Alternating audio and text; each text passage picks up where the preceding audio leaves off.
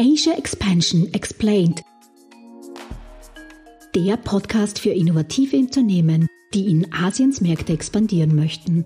Country Insights, Expertinnen-Know-how, Best Practice Cases und spannende Karriere-Talks für einen erfolgreichen Markteintritt.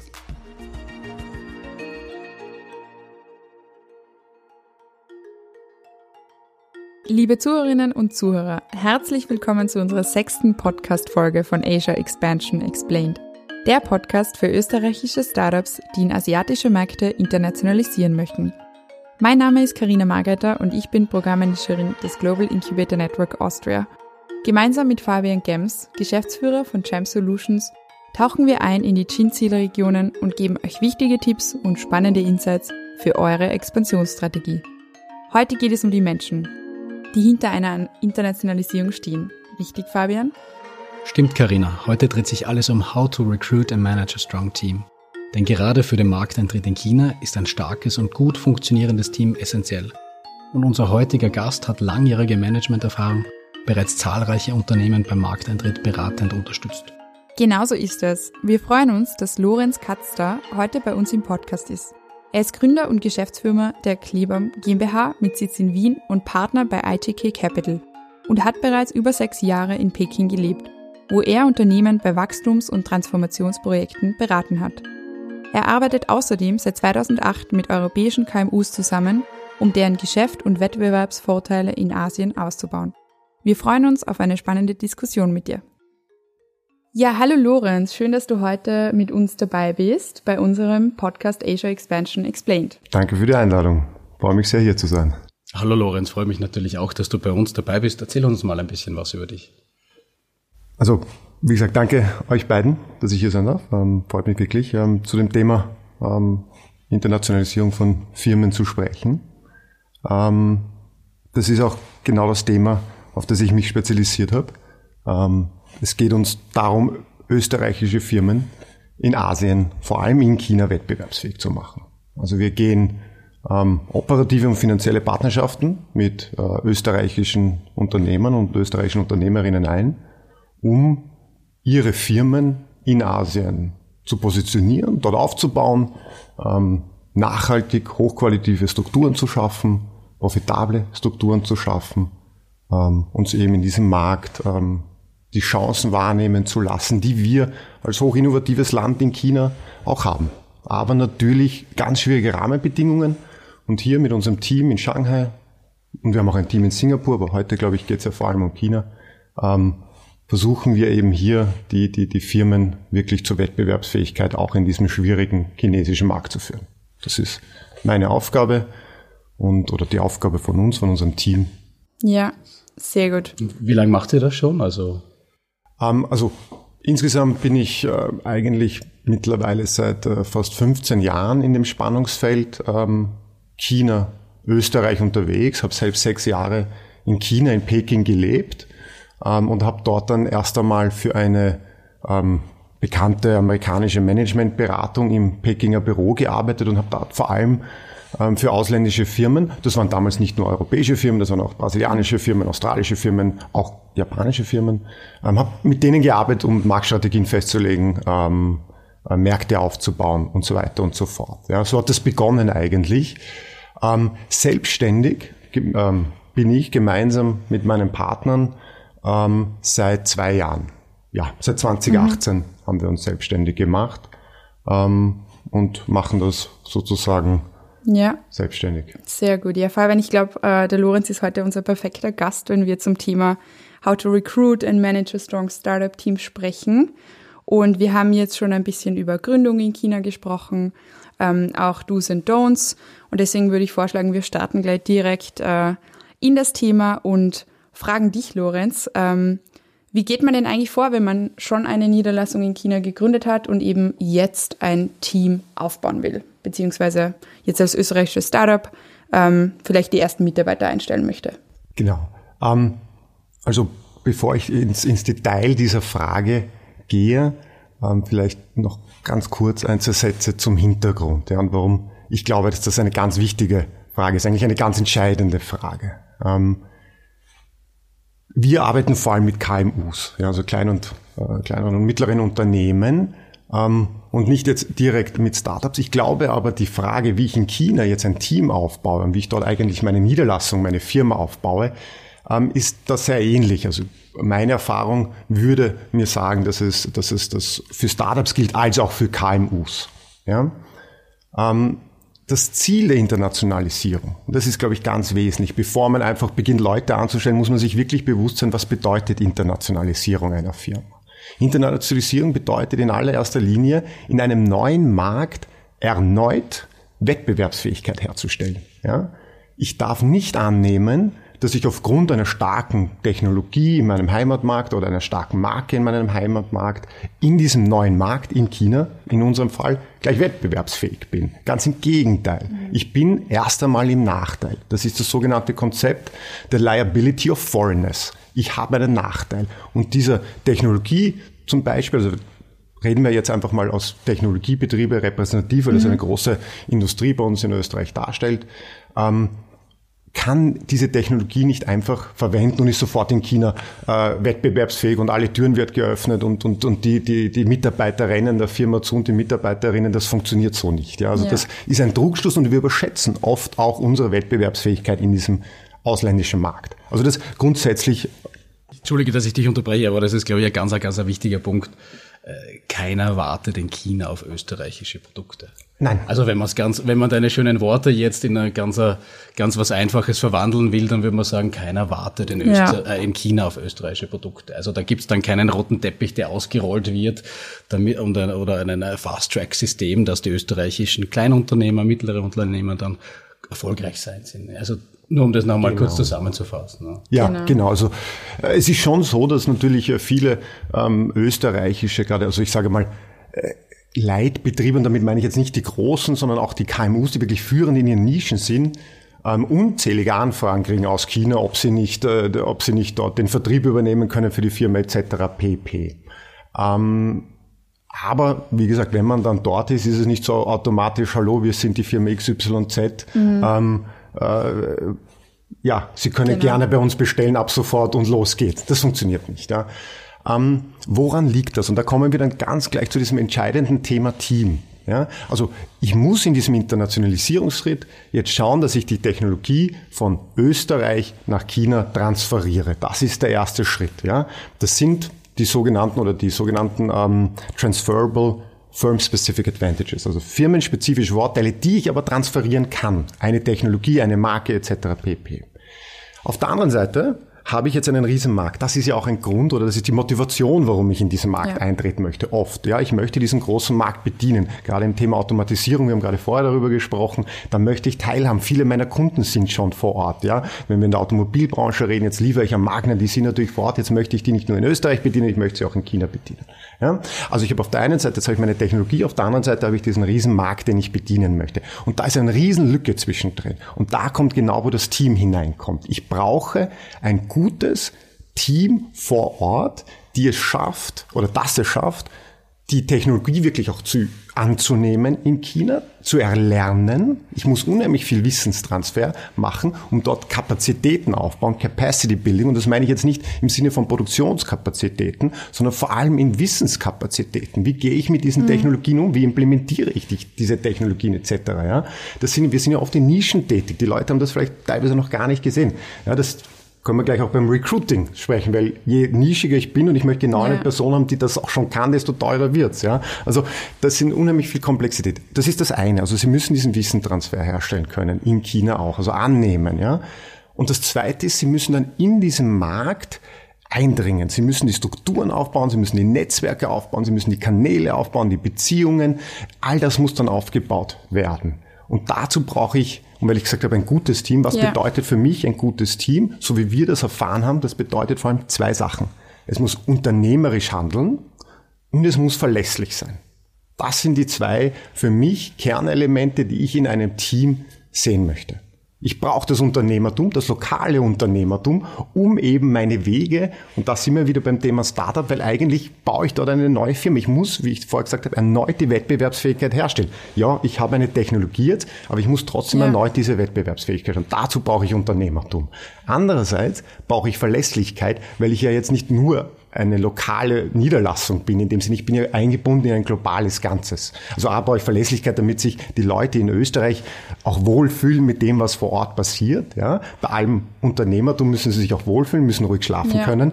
Zum anderen aber ähm, brauche ich die Verlässlichkeit, weil ich möchte die Informationen aus dem Markt jetzt aus dem lokalen Markt aufnehmen, die global vernetzt verarbeiten und dann entsteht nämlich nicht nur, dass ich lokale Wettbewerbsfähigkeit in Österreich habe und lokale Wettbewerbsfähigkeit in China habe, dadurch entsteht globale Wettbewerbsfähigkeit. Mhm. Und nachdem wir, und dann bin ich auch gleich am Ende hier, weil dadurch entsteht eigentlich dieser Sprung, ähm, der ganz wesentlich ist für Firmen, die in globalen Industrien tätig sind. Und das wird zunehmend durch die Digitalisierung, werden die Industrien global ähm, müssen sie relativ schnell internationalisieren. Das heißt, wir sind auch bei dem Thema Born Globals. Ähm, sie müssen relativ schnell internationalisieren, um diese Vernetzung herstellen, um diese globale Wissensaustausch herstellen, Synergien herstellen, gemeinsam Kunden auf der ganzen Welt gemeinsam bearbeiten. Ja. Das ist dann wirklich globale Wettbewerbsfähigkeit. Und die ist notwendig, um langfristig in einer globalen Industrie zu bestehen. Definitiv. Also ich glaube, auch unsere vorherigen Gäste in unserem Podcast geben dir da vollkommen recht. Wir hören ähm, Gott sei Dank immer wieder die gleichen Aussagen. Und jetzt ist meine Frage oder vielleicht auch die Frage unserer Zuhörerinnen mhm. und Zuhörer.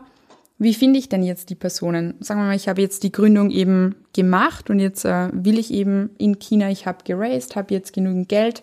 Wie komme ich zu diesen Personen? Bei uns gibt's ja LinkedIn, äh, sonstige ähm, Presseaussendungen, wo man vielleicht ähm, jetzt recruiten kann, aber wie, wie läuft das denn in China oder wo finde ich denn diese Personen, die das Unternehmertum haben, von dem du gesprochen hast? Genau.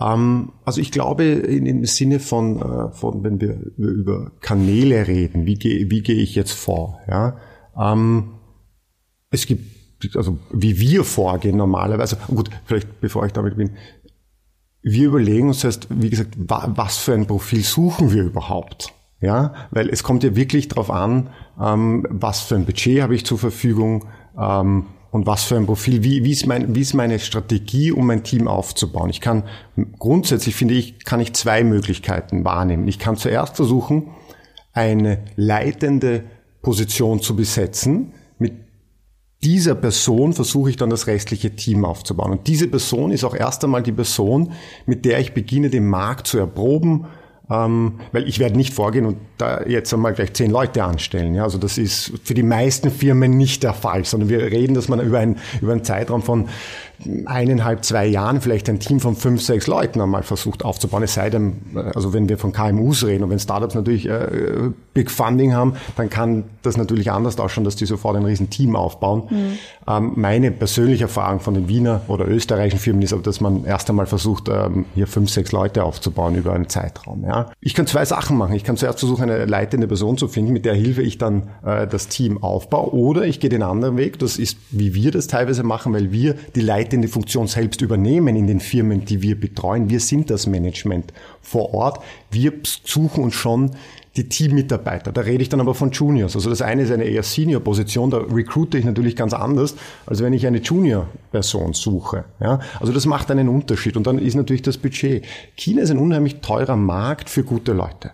Also in China gute Leute anzustellen, muss mir klar sein, dass ich wirklich vergleichbare internationale Managementgehälter zahlen muss. Ja, ähm, also die Illusion, China sei günstig äh, und gerade wenn ich natürlich in Hotspots wie Shanghai arbeite und wirtschafte, dann ist das verdammt teuer. Ähm, mhm. dort äh, Management zum Beispiel, ein lokale, ein, eine lokale Führungspersönlichkeit anzustellen. Ja? Also das muss mir auch klar sein. Also es, ist, es sind, äh, ich würde sagen, es ist nicht so einfach, dass ich sage, ich gehe auf diesen Kanal und suche meine Person oder ich gehe auf den Kanal. Ich muss mir zuerst überlegen, wie, wie mache ich das überhaupt? Ja? Das ist einmal das Erste. Mhm. Ähm, wenn wir jetzt natürlich Managementpersönlichkeiten suchen, ist der Weg ähm, ganz klar, da wäre ich jetzt auch nicht, also gut, da kann ich auf LinkedIn posten und so weiter und kann schauen, dass das könnte ich unter anderem machen, wird aber nicht sehr viel Erfolg äh, haben.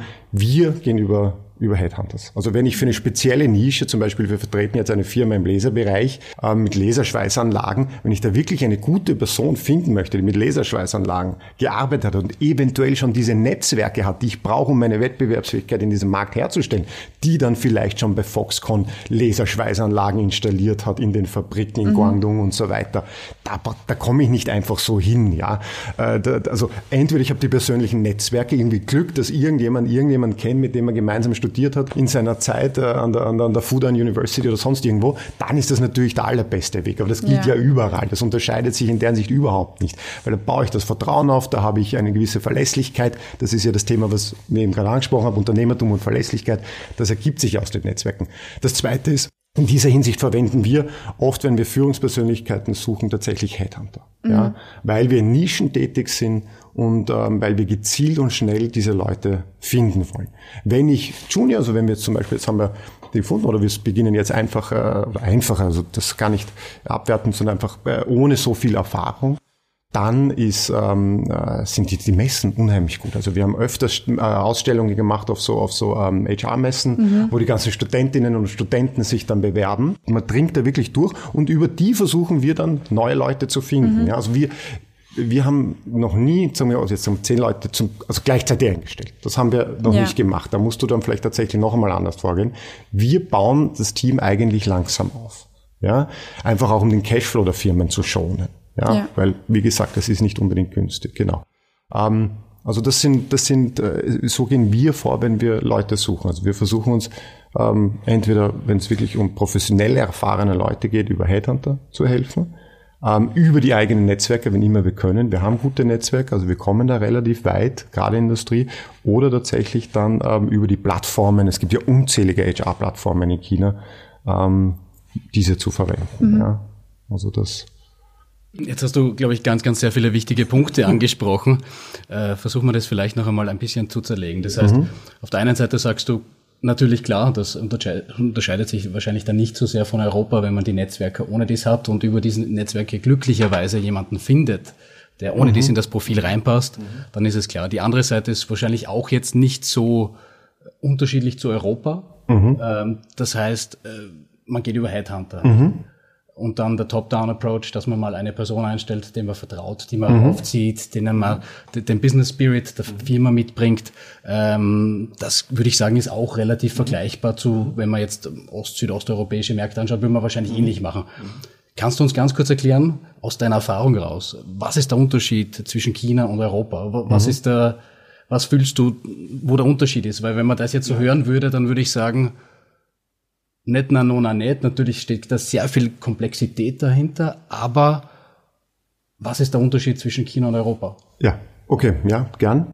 Also, richtig, also es gibt gewisse Sachen, die sich überschneiden. Es gibt aber auch Sachen, die sich merklich unterscheiden. Ja, ähm, vielleicht für mich die Priorität ist nicht unbedingt, welchen Kanal verwende ich, weil da fragt man halt, okay, was ist der Kanal, der am besten geht, gegenüber Chaopin oder gegenüber andere. Das ist nicht mhm. das entscheidende Kanal. Das Entscheidende ist wirklich, dass man sich bewusst ist, ah, wie gehe ich vor? Das habe ich gerade erklärt. Und das zweite sind zwei Eigenschaften, die in China, glaube ich, schon noch ganz speziell sind. Das erste, wenn ich als österreichische Firma in China eintrete, ja, und ich baue dort ein kleines Team auf. Und da sind wir wieder beim Thema vielleicht ohne irgendjemandem hier wirklich Unrecht zu tun. Aber wenn ich hier sehr erfolgreich bin, kann ich mir, kann ich mir leicht überschätzen und glaube, dort finde ich sofort Leute. Das stimmt überhaupt nicht. Ja? Mhm. Wirklich gute Leute zu finden, ich habe keinen großen Namen in China, es kennt mich niemand in China, ja. Die Technologie ist vielleicht teilweise, äh, kennen die Leute nicht. Das ist für viele chinesische Absolventinnen und Absolventen zum Beispiel erst einmal uninteressant, ja. Sie wollen Sicherheit in ihrem Arbeitsplatz oft. Das heißt, sie gehen wenn sie irgendwie in staatsnahe Betriebe, SOIs, ja, oder sie gehen tatsächlich selbst auch in, in, in staatliche Strukturen hinein, ja, oder sie gehen zu den großen ausländischen Namen. Also bleiben wir Industrie, da sind wir bei Siemens, ABB, ThyssenKrupp mhm. und so weiter. Ja. Magna. Weil das hat eine globale Strahlungskraft. Das kennt man auch in China. Das ist, gibt den Leuten einfach auch dieses, dieses Aushängeschild, ja, da dabei zu sein. Und es gibt ihnen die Sicherheit, ja, und die Möglichkeiten, sich natürlich auch innerhalb dieses äh, Unternehmens weiterzuentwickeln. Also das Thema Sicherheit durch den Job ist vielleicht noch ein wesentlich stärkeres, als das bei uns der Fall ist, ja. Ähm, weil einfach die Hintergründe, die demografischen Hintergründe, das Wohlstandsniveau, ja. die Sicherheitsnette sind komplett andere. Das heißt, wenn wir unsere KMUs in China aufbauen, haben wir es wahnsinnig schwer, diesen, und du hast den ersten Angestellten oder die erste Angestellte, denen zu versichern, dass das ein sicherer Job ist, dass das ein guter Job ist, dass das eine gute Firma ist. Die kennen die Firma ja nicht. Ja, das ja. ist eine, eine, eine in Österreich eine kleine kein KMU mit 70, 80 Mitarbeitern, Mitarbeiterinnen. Das ist in China irrelevant. Ja, also da diesen, diese Überzeugungskraft zu leisten, dass das wirklich ein guter Job ist, wo man wirklich auch viel machen kann, ähm, das ist ganz entscheidend. Und da ist es für KMUs, sind wir alle das wirklich im Nachteil. Also mhm. Also wenn ich da als Siemens eintrete oder sonst irgendwas, da habe ich die Kapazität, wirklich äh, Teams aufzubauen. Als KMU muss ich da durchaus lange suchen, bis dann jemand auch wirklich anbeißt. Also ja. Das ist der erste große, würde ich sagen, Unterschied. Ich glaube, in Österreich fühlt man sich wohler, bei einem KMU einzutreten. Ja, das äh, ist für uns, weil es auch so eine starke Struktur bei uns hat, eher möglich. Ja. Das Zweite, ähm, was, was ganz entscheidend ist, wenn ich mich auf diesem Weg mache, ein Team aufzubauen, ist der hohe Turnover, der entsteht ich muss erwarten, dass ich dauernd recruiten muss. Also jetzt möchte ich ein Team von fünf, sechs Leuten aufbauen. Das ist wahrlich nicht viel, aber es ist nicht so, dass ich jetzt einfach vier, fünf Leute über drei, vier Monate finde und die bleiben dann noch da und die sind dann noch gut, sondern ich muss mich auf einen konstanten Turnover einstellen, ja. Mhm. Weil teilweise kommen die Leute in die Firma rein, ja, sie haben das, kommen dann aber drauf, das ist doch nicht das Richtige für sie und gehen auch wieder. Zum Beispiel, wir hatten den Fall in einer unserer Firmen, reingekommen, ähm, dass wir sind im Hochtechnologiebranche, aber diese Person hat dann nach gut zwei Monaten erkannt, dass es einfach nicht hochtechnologisch genug ist. Die wollten wirklich in Deep Tech, AI und so weiter und so fort. Das konnten wir nicht bieten. So, so fortgeschritten mhm. war die Technologie dann doch nicht. Dann haben wir diese Person wieder verloren, nachdem wir sie zwei Monate ausgebildet haben. Ja. Dann falle ich natürlich wieder zurück. Also da kommen wir wieder zum Thema Kapazitätsbildung. Dieser hohe Turnover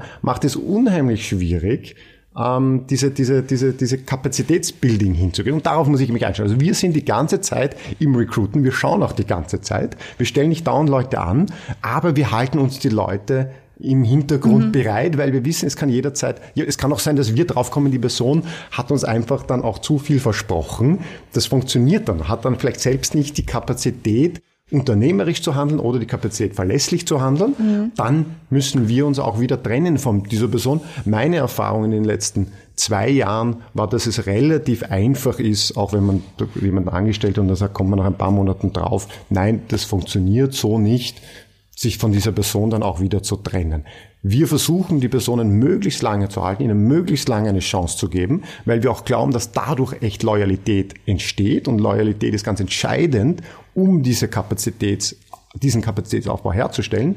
Aber wenn es nicht geht, geht's nicht, weil wenn ich ein Team von vier, fünf Leuten aufbaue, kann ich nicht eine Person, die nicht wirklich unternehmerisch handelt oder verlässlich ist, mittragen. Ja. Das funktioniert dann halt einfach nicht.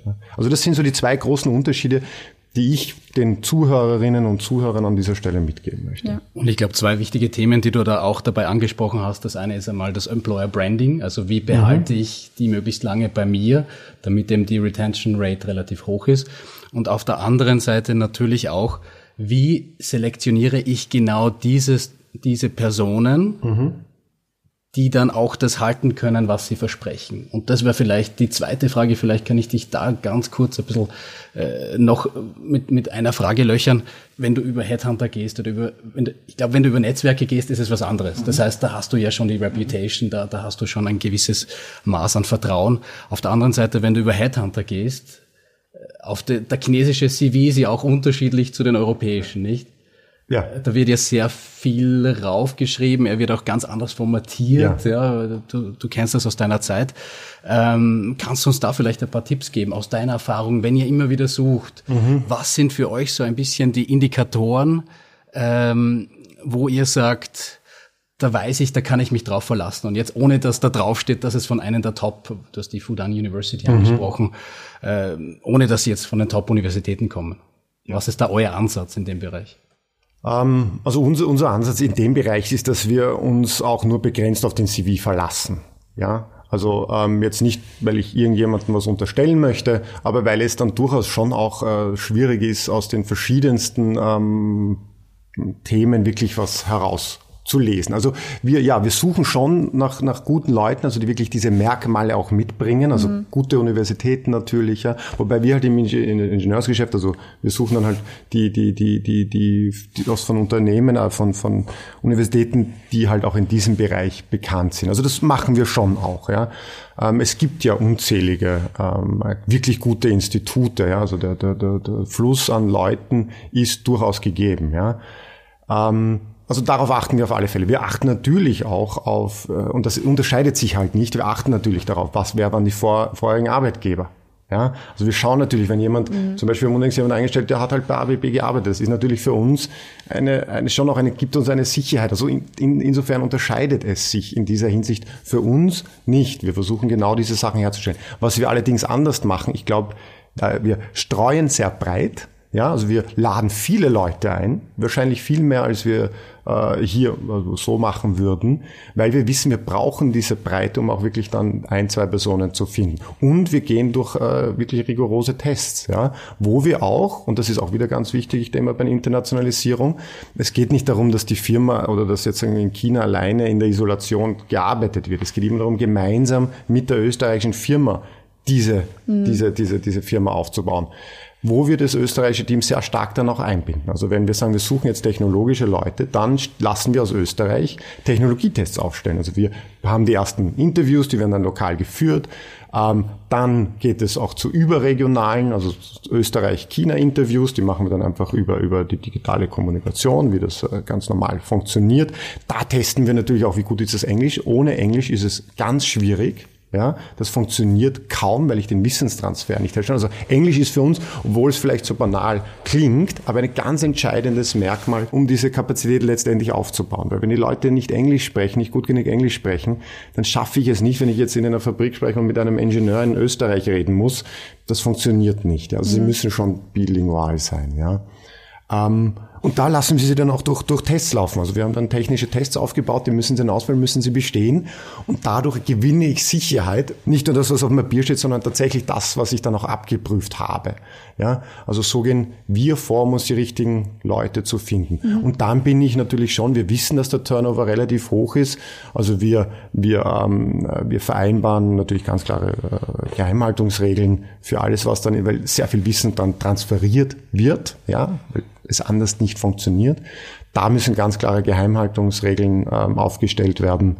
Ähm, und das ist ja, das ja. noch, äh, sag ich mal, als, als Kernelement. Ja. Mhm. Ich glaube, ganz ein wichtiger Punkt, diese Tests, ja.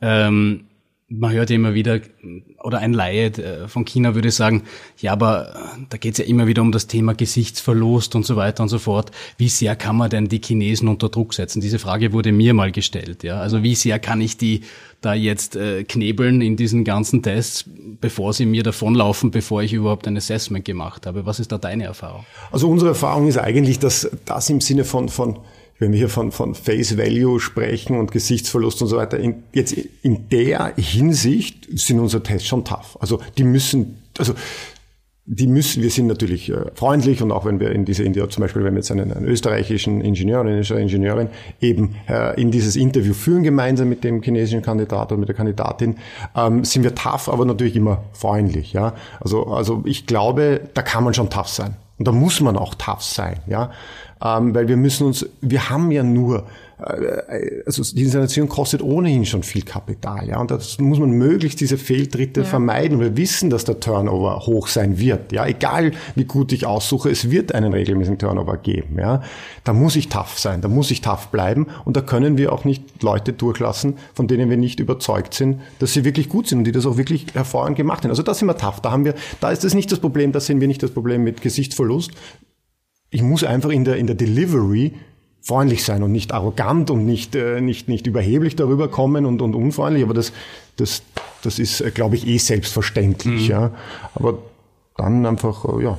Also ja. da haben wir keine, so, da haben wir so gesehen keine, keine, keine Schwierigkeiten oder Probleme entdeckt, da, dass wir die nicht respektabel oder toll behandeln. Ja, ja. nein, ich glaube, das ist eh, das ist eh super. Ähm, Fabian, jetzt kommt uns immer wieder ein Begriff, äh, so quasi äh, fliegt uns zu, vor allem im mhm. Startup-Ökosystem. Ich bin mir nicht sicher, ob alle Zuhörerinnen und Zuhörer den schon kennen. Was bedeutet denn 996 in China und wie siehst du das für österreichische Startups, die eben ähm, dorthin internationalisieren wollen? Vielleicht erklärst du uns dazu ein bisschen die, die Hintergründe. Ähm, also 996 bedeutet im Endeffekt, dass ich äh, sehr viel arbeite. Oder das, das Team sehr viel arbeitet. Ja. Steht ähm, äh, für, für, für eigentlich äh, ja, äh, neun, von neun bis neun, sechs Tage die Woche. Ja, also wir reden von zwölf Stunden, sechs Tage Woche. Äh, Albert Einstein würde sagen 72 Stunden, wenn ich mich jetzt nicht verrechnet habe. Ja. Ähm, das ist, äh, ja, es, also das war nicht nur im Startup-Bereich, auch damals, als wir in der Beratung gearbeitet haben, wobei Beratung wieder ein Sonderfall ist, vielleicht ein bisschen, es wird wahnsinnig viel gearbeitet. Es gibt eine wahnsinnige Bereitschaft, ähm, lange zu arbeiten. Ja? Wobei ich dieses Thema 9 und 6 jetzt auch einfach jetzt nicht nur, sage ich, äh, neun, also zwölf Stunden am Tag, sechs Tage die Woche zum Beispiel, äh, was wir auch sehr oft sehen, weil China ein Riesenmarkt. Jetzt ist unser Headquarter in Shanghai und wir müssen Leute aussenden nach Peking, nach Guangzhou etc. pp. Es besteht auch da eine unheimliche Bereitschaft, sehr, sehr lange auch dann bei den Kunden und Kundinnen vor Ort zu bleiben und auch gar nicht zurückzukommen. Also wir hatten einen Mitarbeiter, ähm, der, der so seine Familie, die haben, die haben ein Kind bekommen. Das war kein Thema, dass der sofort wieder weggeflogen ist und dann beim Kunden vor Ort, bei einem, bei einem, bei, bei, bei einem Automobil OEM dort unsere Produkte installiert hat, ist dann teilweise auch übers Wochenende gar nicht zurückgeflogen, weil, und das ist wieder ganz interessant, wenn er ähm, also in, in also wie sagt man, also Ausland, Auslandsaufenthalt ist ja nicht, also ähm, wie sagt man auf Dienstreise, Dienstreise, Dienstreise danke, ja, genau. auf Dienstreise ist, er, zum Beispiel ist das bei uns so geregelt und das ist, glaube ich, auch eine ganz gängige Regelung. Du gibst ein Budget vor, dass diese Person auf seiner Dienstreise ausgeben darf, für Hotel und so weiter. Und alles, was er drunter bleibt, bleibt ihm selbst oder ihr selbst ähm, der Mitarbeiterin. Ja? Das heißt, für die ist es eine zusätzliche Möglichkeit, Geld zu verdienen, zusätzlich zu ihrem normalen Gehalt. Und damit sind sie unheimlich schnell bereit, äh, zu sagen, ja, du wisst was, ich habe ich hab gesagt, bitte äh, komm doch zurück nach Shanghai, ist, äh, ist überhaupt kein Thema, ja, damit du eben mit deiner, mit deiner Familie zusammen bist. Das war keine, ist dort geblieben, hat die, die paar hundert äh, RMB zusätzlich eingesteckt jeden Tag. Und das war total okay für alle Beteiligten. Ja? ja? Also ich glaube, wir müssen uns da schon einstellen, auch darauf, dass ähm, dass sehr viel für ähm, den Job auch wirklich äh, in der Hinsicht, würden wir sagen, aufgegeben wird. Aber das wird eben anders bewertet dann teilweise auch. Ja. Ähm, also da können wir nicht mit unseren Vorstellungen ähm, äh, in diesen Tag äh, oder das Team führen. Dann ja. muss man auch wirklich ihnen die Freiheit äh, lassen und auch nicht zurückhalten. Also bitte, wenn sie, das ist durchaus, durchaus akzeptabel und durchaus gut, ja, ähm, wenn sie sich so zusätzlich auch Möglichkeiten schaffen, ähm, für das zu ja, verdienen. Definitiv. Ja. Also ich glaube, ich kann vielleicht kurz aus, aus meiner Erfahrung bisher mit äh, Chinesinnen und Chinesen, ich glaube, es ist sehr üblich, eben, du hast es angesprochen, wenn man ein Kind bekommt, dass dann eigentlich die Großeltern auf das Kind aufpassen und man sehr schnell wieder zurück in den alten Job geht. Also wirklich, wir sprechen hier von Monaten. Ähm, also nicht wie bei uns jetzt, man nimmt sich vielleicht bis zu zwei Jahre Karenz. Also das ist nicht möglich in China oder wird nicht gemacht. Ähm, ja, genau. Also ich glaube, das ist schon ein wesentlicher Unterschied. Ja klar, und ich glaube, was auch mitzunehmen ist für die österreichischen Unternehmen ist, wenn man ein Team aufbaut in China und dann auch diesen Connex herstellen will, dann darf man nicht überrascht sein, wenn man am Samstag um acht am Abend eine, eine WeChat-Message bekommt. Ich glaube, das ist auch etwas, was was auch immer wieder befremdlich ist. Es ist Freitagnachmittag. Warum bekomme ich da einen Anruf aus China? Weil in Österreich machen wir um 13 Uhr, ich, ich, ich, ich drücke es jetzt überspitzt aus, ja. Wir machen da die Bude zu und dann legen wir die Füße hoch, nicht? Ähm, das ist, glaube ich, auch ganz wichtig für alle Startups zu mitnehmen. Also wenn ihr euch auf China einlässt, dann müsst ihr euch auch auf diese Herausforderung, dass man immer, und ich war das, ich war sieben Tage die Woche, die ganzen zwei Jahre, jeden Tag erreichbar. Und ob das um, um dreiviertel zwölf am Abend ein Handy geläutet hat, dann habe ich es trotzdem abgehoben, ja. weil das einfach die Herausforderung des Marktes ist. Ja. Oder wie siehst du das? Nein, absolut. Also es, es, es, es ist so, es ist äh, natürlich, also ich habe die, also das ist ein, auch ein sehr guter Punkt, den du ansprichst, die Herausforderung des Marktes, es ist unheimlich schnelllebig. Ja, also, also ich muss mich darauf einstellen, dass ich wahnsinnig schnell reagieren muss auf die auf die Themen, die entstehen, auf die, auf die, auf, wenn jetzt irgendwelche Leads entstehen, wenn Anfragen entstehen, Entwicklungen entstehen, da muss ich ganz schnell reagieren können. Deswegen auch wieder das Thema Unternehmertum. Ich brauche Leute, die vor Ort eine, eine, eine Kern für mich Charakteristik von Unternehmertum ist auch Responsiveness. Ja, und also, dass ich wirklich reagieren kann auf das, was ich aus dem Markt erfahre oder und so weiter. Also schnell sein, das heißt auch sieben Tage die Woche verfügbar sein, ähm, ist wirklich äh, ist, ist ganz normal. Ja, also ich bin teilweise so, da trage ich dann meine, sage ich mal, in der Hinsicht eher äh, ruhige äh, österreichische Mentalität, dass ich sage, also ich versuche nicht zu texten am Wochenende. Ich versuche nicht unsere Mitarbeiterinnen und Mitarbeiter vor Ort am Wochenende mit irgendwelchen äh, Nachrichtigen äh, zu, zu weil ich mir denke, ich belästige sie, aber es ist nicht so. Sie wundern sich immer, warum, also warum, warum ich mich so anstelle. So, ja. ja, okay, bitte, jetzt hör auf so, ja, das ist ja, ja, ist kein Thema. Oder ich sag halt auch, äh, jetzt haben, haben wir echt hart gearbeitet, um das, um, um hier ein Projekt zu gewinnen. Jetzt macht's mal einen Tag frei, nehmt euch den Freitag frei, das ist auch kein Holiday, da ist einfach Homeoffice so auf die und macht dann macht euch einen schönen Tag, ja. Nein, du, das wird überhaupt nicht verstanden. Warum, warum sollten wir das tun? Das ist, ja, danke, aber nein, wir kommen, wir machen weiter und wir arbeiten, ja. Also, ja. da werden wir teilweise, wäre ich teilweise, äh, merke ich das, äh, selbst auch, da wäre ich angeschaut, also, verstehe ich überhaupt nicht, wo, wozu das notwendig sein. Wir müssen jetzt weitermachen. Ja. Ähm, also ja. das ist so. Ja. Aber vielleicht hängt es auch damit zusammen, dass halt WeChat ähm, jetzt auch natürlich sehr stark im persönlichen Bereich genutzt wird, aber halt ja. auch in der Corporate Communication. Also es ist wie, wenn wir uns jetzt einfach nur noch WhatsApps schreiben würden. Also es ist vielleicht die Barriere auch etwas niedriger. Ja. Und jetzt hast du ähm, ganz viel darüber gesprochen, eben wie man Personen findet, mhm. wie man recruitet, ähm, was man alles beachten muss. Und was mich jetzt noch interessiert, wie ist denn so das, das Teammanagement? Also gibt es auch hier Unterschiede? Also muss ich aufpassen, zum Beispiel eben in der Kultur, dass man ja nicht direkt immer Nein sagt oder äh, Nein als eine Antwort bekommt, wenn man fragt? Oder was, wie würdest du sagen, managt man ein, ein Team jetzt zum Beispiel von fünf bis sechs Leuten? Also was ist da vielleicht anders als bei uns?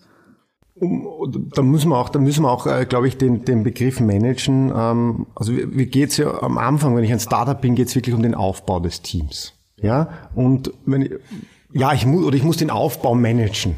Ja, also ich bin jetzt nicht, wir sind jetzt keine etablierte Firma in China, die schon seit fünf Jahren, da habe ich dann wahrscheinlich, da habe ich andere Management-Ansätze, äh, wie wenn ich jetzt gerade ein Team aufbaue. Wie manage ich jetzt den Aufbau meines Teams? Ja, ähm, ich glaube, eine, natürlich, also das Thema ähm, ähm, ähm, Gesichtsverlust ist ein ganz entscheidendes. Ja? Also wenn wir ähm, ähm, auf einem, uns unterhalten, es wird eigentlich nicht widersprochen. Ja, also ich muss, das heißt, ich muss auch sehr viel Raum den Leuten geben und sehr viel Zeit auch den Leuten, unserem Team geben, sie wirklich dann auch äh, sozusagen auszudrücken.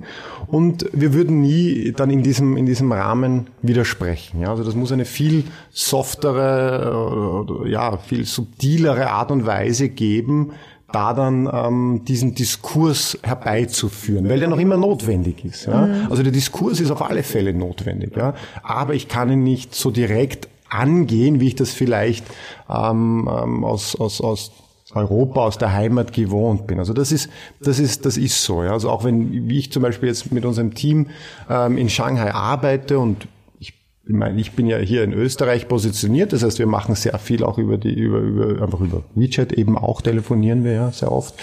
Ähm, das heißt, ich muss wirklich darauf achten, dass ich ähm, nicht zu dass ich selbst nicht zu stark da in den Vordergrund dränge, sondern mich wirklich sehr stark zurücknehme, um den Leuten ein Ding. Und wenn ich etwas höre und das finde ich nicht in Ordnung, passt mir nicht, falle ich da auch nicht ins Wort oder unterbreche auch nicht oder mache das auch nicht in dem Moment, sondern lass das auch erst einmal so sein und dann vielleicht am nächsten Tag oder einen Tag mhm. danach suche ich mir dann Wege oder suche ich diesen Diskurs mit dieser Person dann oder wieder nochmal mit dem Team und so weiter. Also das ist ganz entscheidend. Ja. ja. Da muss man wirklich, oder ich meine, das kommt natürlich auf die Person, eine Person selbst an.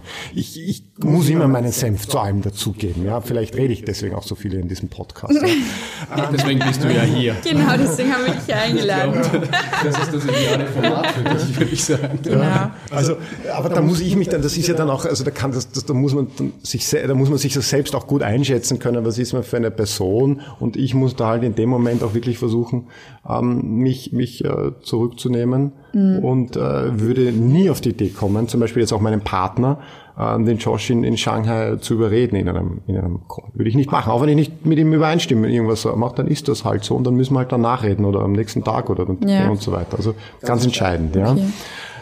Fabian, du hattest ja auch ein Team in Guangzhou. Äh, vielleicht kannst du von deinen Erfahrungen berichten. Ja, also. ich hatte ein tolles Team in Guangzhou. Ich habe ein tolles Team übernommen, ähm, die schon natürlich äh, diese zwei Themen Verlässlichkeit und Entrepreneurship wirklich jeden Tag gelebt haben. Ähm, was mir nur aufgefallen ist, wo ich reingekommen bin, das sind natürlich immer unterschiedliche Managementstile, war, wir hatten ein, jede Woche eine Besprechung, wo wir die wichtigsten Themen abgearbeitet haben, einfach um auch die, die nächste Woche strukturiert zu planen. Und ich bin gekommen und die ersten eineinhalb Monate habe nur ich gesprochen. Mhm, ja. ja. Also ganz was, also da sieht man wieder, dass das Hierarchische oder nur nicht anecken oder schön in der Mitte schwimmen, nicht zu ambitioniert sein, nicht zu wenig ambitioniert sein. Also richtig diese, diese verschiedenen chinesischen mhm. Philosophien, die da einfließen, auch in die Personen, dass das halt, äh, ja, für mich, äh, wo ich vorher in Serbien war, wo in Serbien jeder seinen Senf zu allem gibt, was ich auch sehr geschätzt habe, ähm, war das für mich schon eine, eine Umstellung. Und ich habe dann natürlich an ein paar Schräubchen gedreht, dass wir halt dorthin kommen, wo ich hin wollte. Das heißt, dass ich als China-Neuling, und das war ich ja damals auch, nicht meinem Team etwas vorgeben wollte, was völliger Blödsinn ist. Und ich glaube, diesen Mindset müssen auch sehr viele österreichische Startups haben. Wenn man dann diese guten Personen gefunden hat, dann müssen die auch die Chance oder das, die Umgebung haben, um einem widersprechen zu dürfen, auch wenn sie es am Anfang noch nicht können. Bei mir hat das circa ein Jahr gedauert. Und wie ich gegangen bin, äh, wo ich äh, dann in die Privatwirtschaft gewechselt habe, ähm, war bei mir dann das Teammeeting so, dass ich nichts mehr reden musste. Mhm. Und da gibt es verschiedene Komponenten, die dazu beitragen können. Das eine ist natürlich die Angst, einem chinesischen Mitarbeiter zu nehmen, Fehler zu machen. Ich glaube, dieses Fail Small, also mhm. not Fail Big, da, da ist der Chef, da muss der Chef schon einschreiten. Aber diese Fail Small Mentalität kann man, glaube ich, sehr gut, wenn man ein gutes Team hat, auch in das Team installieren. Äh, das ist die eine Geschichte. Natürlich gibt es da noch ganz viele andere Rädchen, wo man dran drehen kann. Aber dieses Selbstbewusstsein geben, eigene Kompetenzbereiche schaffen, wo sie frei wirtschaften können. Äh, das hast ja du auch angesprochen, Lorenz, nicht? Wenn der dieses Wochenende nicht zurückkommen wollte, wer bin ich, dass ich sage, du musst da zu deiner Familie zurückgehen? Ja, nein, auf keinen Fall. Also das ist äh, auch da diese, diese Stärkung des Teams mhm. dahingehend zu führen, dass man ich habe immer gesagt, wenn ich einen Tag einmal ausfalle, dann muss das Werkel so weiterlaufen, als wäre ich nicht da. Ist das realistisch am Anfang gewesen? Selbstverständlich nicht. Ja. Vor allem, wenn man vorher einen anderen Managementstil hatte. Und der war ja auch so. Aber ich glaube, diese einerseits mal diesen Raum geben, ja, diesen Raum, richtig. diesen Raum auch bestärken und auch wenn Fehler passieren, einfach sagen, super. Also was ich meinem Team gesagt habe, ich möchte eigentlich nicht, ich möchte nicht, dass ihr was nicht tut, weil ihr Angst davor habt, dass ihr einen Fehler macht. Ja. Ich bin eher nicht zufrieden, wenn ihr nichts tut. Und ich glaube, das braucht auch Zeit, bis ein Team dann versteht, hey, der meint das wirklich ernst. Weil viele sagen das ja und dann beim ersten Mal, wo was nicht richtig passiert, dann kommt der Hammer drauf und dann ist es wieder autoritär wie vorher. Aber das war so mhm. aus meiner Warte, was, was sehr, sehr gut funktioniert hat. Und ja, was auch jetzt nichts wirklich China-spezifisches ist, würde ich sagen. Ja, also ich, ich ja, das so ist es natürlich auch. Also ich glaube, viele Viele Sachen kann, kennen wir dann vielleicht auch, auch von hier, wenn wir hier in einem Brainstorming-Event äh, sind, äh, dass alle wirklich beitragen zu dem. Da müssen sich dann auch Führungspersönlichkeiten wirklich auch zurücknehmen und einfach den Raum lassen und ganz richtig gesagt natürlich diese Sicherheit herstellen, dass es okay ist dort. Ähm, ähm, Gedanken zu teilen oder, oder noch Fehler zu machen etc. pp. Ja. Ähm, also, also ja, absolut. Ich stimme dir da äh, zu 100 Prozent überein. Ähm, das ist äh, ganz ein entscheidender äh, äh, oder der kritische Faktor, das her, her, herbeizuführen. Dieses, mhm. diese, diese Möglichkeit, weil dadurch entsteht dann natürlich das Unternehmertum, das wir brauchen. Ähm, weil ansonsten gebe ich immer aus Österreich alles vor und das ist meistens nicht der ideale Weg. Und, und das Zweite, wenn ich nochmal ganz kurz unterbrechen darf, das Zweite, was ich gemacht habe, wo ich draufgekommen bin, die nicken einfach immer nur bei diesen Teammeetings, dann habe ich bei jedem Teammeeting einen Agendapunkt, der eigentlich total unseren Visionen und unseren Zielen widersprochen hat, einfach erzählt. Und nachher habe ich sie gefragt, welcher Punkt hatte nicht gepasst. Also das war für mich auch so ein Aha-Erlebnis, weil ich wollte nicht, dass mein Team alles, was ich sage, mhm. einfach als bare Münze nimmt. Ja. Weil wer bin ich, der aus Österreich kommt und ich habe da ein tolles Team gehabt und die würden mir dann nicht widersprechen, wenn ich einen Blödsinn erzähle. das geht natürlich nicht am Anfang, weil da geht es ja auch um Gesichtsverlust und auch die, keine Obrigkeitshörigkeit, aber schon in einem gewissen Weise auch, dass man diese Hierarchien einfach nicht durchbrechen will. Aber das war auch etwas, eine kleine, kleine Geschichte, die ich immer gemacht habe. Also ich habe einfach ein Agendapunkt auf meiner Liste war einfach, da habe ich einen Blödsinn erzählt, der keinem österreichischen Unternehmen was helfen würde. Ja. Und nachher habe ich gefragt, was hat dann jetzt nicht gestimmt? Nein, du bist gefinkelt. Das ist natürlich ein guter Test. Genau, also ich glaube, Lorenz, jetzt haben wir schon sehr viel über, über Menschen gesprochen, Personen, wie findet man sein Team. Ja. Vielleicht sprechen wir auch noch ähm, kurz über das andere Thema, weil ich glaube, es wird ziemlich ähnlich sein, aber auch, ähm, wie findet man die richtigen Business-Partner, Geschäftspartner. Ich glaube, wir haben ähm, schon darüber gesprochen, also eine gewisse Menschenkenntnis und äh, ja, sollte man haben und vielleicht auch nicht zu naiv eben gehen. Das haben wir in den letzten Folgen besprochen, Fabian. Aber vielleicht kannst du uns noch kurz erklären, wie man denn vorgeht, denn das ist auch euer täglich Brot, ja. wenn man den richtigen Geschäftspartner finden möchte. Also zum Beispiel, wenn man ein Joint Venture gründen möchte oder einfach kooperieren möchte. Ähm, vielleicht, dass wir diesen Punkt auch mit dir noch ähm, ja. durchbesprechen. Ähm, genau, also ich, äh, wie gesagt, ich, ich kann auch hier nur aus meiner persönlichen Erfahrung und aus und so weiter erzählen. Also alles auch, das vielleicht nochmal ganz wichtig. Ähm, dass es gibt auch hier keinen äh, universalen, sag ich mal, Plan, der zum Erfolg führt. Ja, wie alles, was wir besprochen haben. Ja. Grundsätzlich wieder suche ich in einem Partner, was auch immer, ein strategischer Partner, ähm, ein Distributor, ähm, ein Agent, ein, ein, Lizenznehmer, das kann ja die verschiedensten Formen annehmen, eigentlich dieselben Eigenschaften, die ich mit einem Team suche. Ich versuche ja immer dasselbe zu erreichen. Ich versuche in diesem Markt Wettbewerbsfähigkeit herzustellen. Und dazu brauchen wir, genau meiner Erfahrung nach und meiner meiner, meiner, meiner Einschätzung nach noch immer dieselben Sachen. Wir brauchen unternehmerisches Handeln und wir brauchen verlässliches Handeln. Das heißt, grundsätzlich suche ich in diesem Partner ähm, und in diesem Partnerunternehmen genau dasselbe, wie ich in meinem Team suche. Ja? Ähm, natürlich ist es so, dass äh, ich bei einem Joint Venture Partner oder, oder, oder einem Agenten oder Distributor sehr viele Sachen schon finden kann, die ich bei einem Team erst aufbauen muss. Ja? Also Vertriebsnetzwerke zum Beispiel, ja, weil oft reden wir ja von, von äh, Startups, da geht es ja oft um Market Seeking, also mhm. Vertrieb und Service und nicht in alle also Sourcing. Da sind wir ja dann wieder einer ganz anderen Art der Internationalisierung. Aber wir reden ja vor allem über Startups, die Market Seeking ähm, unterwegs sind. Das heißt, die haben dann schon oft äh, Vertriebsnetzwerke und so. Das heißt, ich finde diese Strukturen vor, die diese Firma über ihr unternehmerisches Handeln schon selbst aufgebaut hat. Das muss ich dann nicht mehr tun. Die andere Seite ist wesentlich schwieriger herzustellen in einem externen Partner, nämlich dieses Thema Verlässlichkeit. Ja, das heißt, ich habe in einem externen Partner wesentlich, weil er eben nicht Teil meiner Organisation ist, ja, wesentlich schwieriger, die ganze Marktinformation, die ich auch gerne hätte, herauszubekommen, um sie auf globaler Ebene zu benutzen.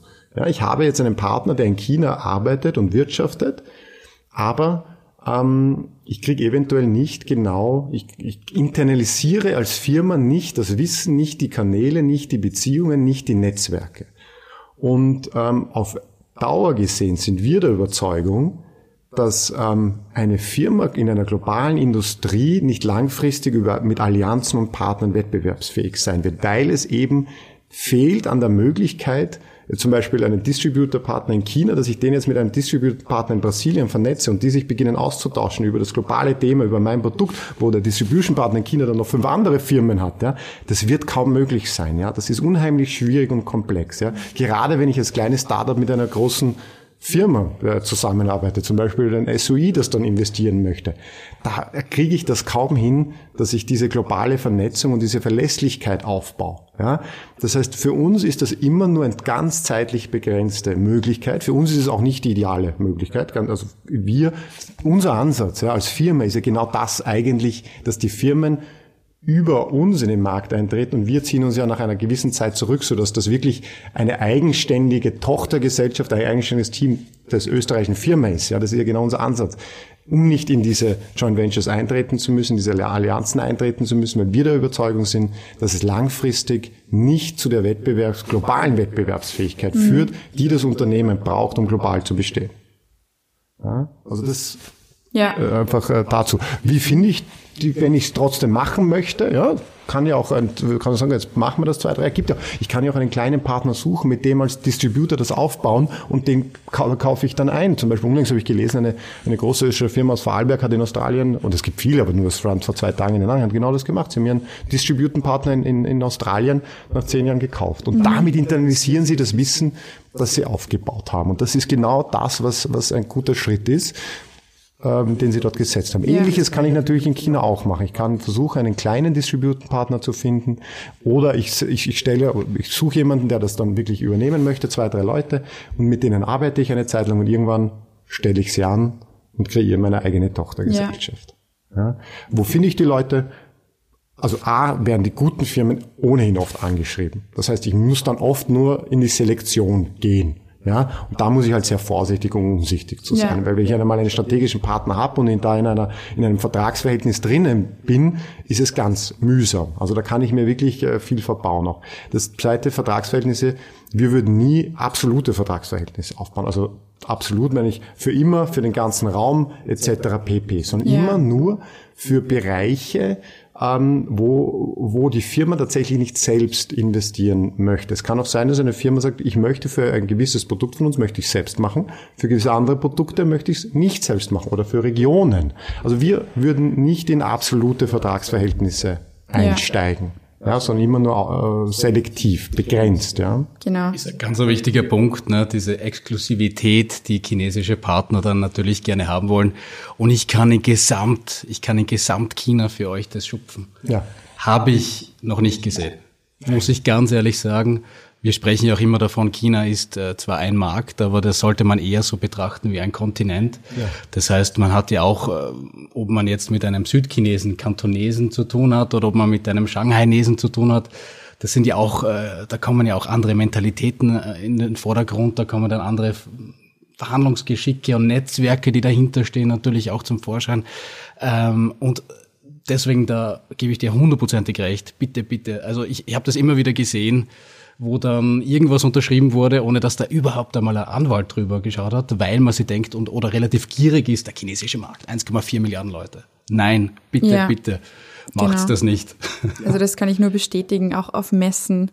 Die Startups bekommen immer wieder Anfragen, so quasi, wir machen das, wir machen alles für euch, ihr braucht euch um nichts kümmern, aber Pressure, schnell unterschreiben, also bitte Finger weg davon, also das ist auf gar keinen Fall das Richtige. Ja. Gute Unternehmen warten auch auf euch. Gute Unternehmen verstehen, dass da eine Due Diligence drin ist, auch wenn der chinesische Markt sehr schnelllebig ist. Aber diese Partnerschaft aufzubauen, das weiß jeder seriöse chinesische Partner, braucht Zeit. Das heißt, ihr würde euch nie einen vorgefertigten Vertragsentwurf bei einer Messe hinlegen. Also ich würde da auch, ich auch viel einfordern von, wie, wie du auch gesagt hast, ja, also ordentliche die Diligence machen nicht nur das, aber die Leute, also dass auch dann die chinesische Partner nach Österreich kommen und nicht nur einmal, gern auch zweimal oder so, ja. Also da kann man schon, wie gesagt, gute Firmen sollten da umsichtig und handeln, nicht überstürzen, nicht von der Größe des Marktes und das Versprechen des Marktes ähm, ähm, überstürzen, weil, wie gesagt, zum einleitenden Thema, eine Wettbewerbsfähigkeit im chinesischen Markt herzustellen, braucht Zeit, Kapital, Geduld, das funktioniert nicht von heute auf morgen. Und wenn ich das auch wirklich verstehe als einen Schritt, um globale Wettbewerbsfähigkeit aufzubauen, dann muss ich mir wirklich sehr genau überlegen, mit welchem chinesischen Partner, weil der muss in meine globalen Strategie eingebunden werden. Ja. Also das ist kein leichter, einfacher Schritt und äh, wie gesagt, also würde ich gut überlegen. Und vergesst bitte nicht die Außenwirtschaft, wenn da irgendwelche Dear CEO-E-Mails bei euch eintrudeln, bevor ihr euch da in irgendwelche Vorleistungen reinreden lasst, schickt eine kurze E-Mail an die Außenwirtschaftscenter. Die können euch das überprüfen. Viele Österreicher wissen ja gar nicht, wenn eine Geschäftslizenz kommt und sie sprechen kein Mandarin, dann ist sie, ah, das ist ja, das schaut ja sehr gut ja. aus. Ich hatte diese Fälle dutzende Male wo dann österreichische Unternehmen nach China gereist sind, auf Zuruf, ohne dass irgendwas überprüft wurde unter natürlich äh, ja, Anspielung möglicher Millionenaufträge, die durch einen Besuchstermin dann reingeführt wurden, nur um zu sehen, dass nachher natürlich das eine absolute Scheinfirma war. Also ja. Diese, ja. entweder hat diese Person dann nicht für dieses SOI gearbeitet, auf der anderen Seite auch vielleicht noch einmal an unsere Zuhörerinnen und Zuhörer, wenn jemand euch verspricht, dass er Millionen Verträge einfach so vergeben kann als SOE, also Staatsunternehmen, äh, State-owned Enterprise, dann stimmt das einfach nicht. Auch in China gibt es Vergaberichtlinien. Ja, ja genau. Ja, Lorenz, ähm, wir sind schon am Ende äh, fast angekommen. Ja, schade. Ja, wir könnten ja stundenlang ja. weiterreden. Aber vielleicht noch so als Abschluss, Wrap-up, ähm, was wir unsere Gäste immer fragen, der persönliche Insider und Erfolgstipp.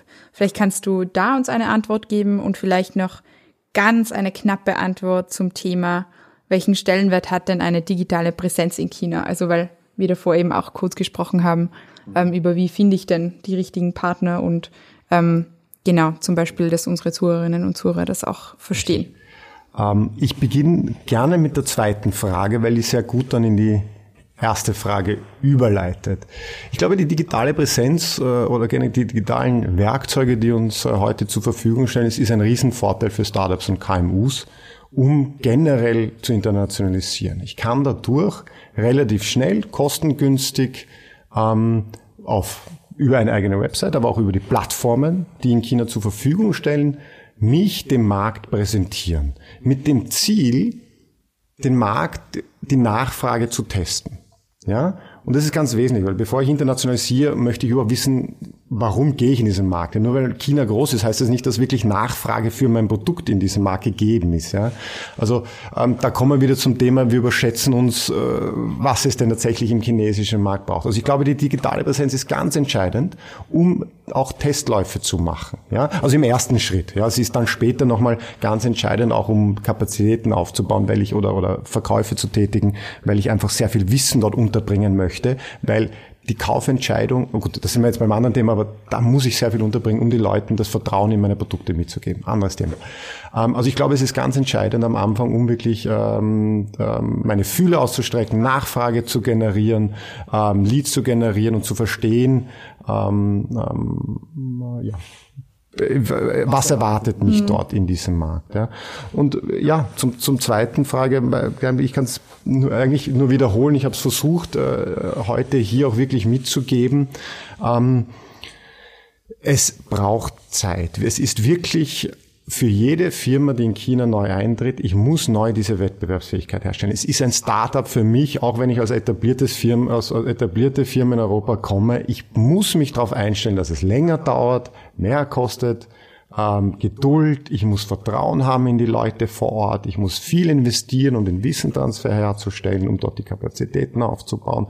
Also wenn, es muss wirklich gut überlegt sein, das heißt, ich muss mir sicher sein, dass dort eine Nachfrage ist in dem Markt für mein Produkt, weil sonst ist es nur kostspielig. Ja? Und dann würde ich wirklich einen langfristigen Horizont anlegen, fünf Jahre, um zu sagen, jetzt habe ich nachhaltig profitable Strukturen. Das mhm. hört sich viel an, ähm, ist es natürlich auch, aber ich glaube, ähm, dass ich da realistisch sein muss. Ja. Es dauert wirklich lang, um eine vernünftige Struktur in China aufzubauen, mit guten Leuten, die das Wissen angenommen haben, die loyal sind, die die Netzwerke aufgebaut haben, die das wirklich den Markt durchdringen für mich und die beitragen zu, zu, zur globalen Wettbewerbsfähigkeit. Mhm. Das dauert und erst dann, finde ich, hat man wirklich, kann man sich wirklich äh, vielleicht einmal zurücklehnen.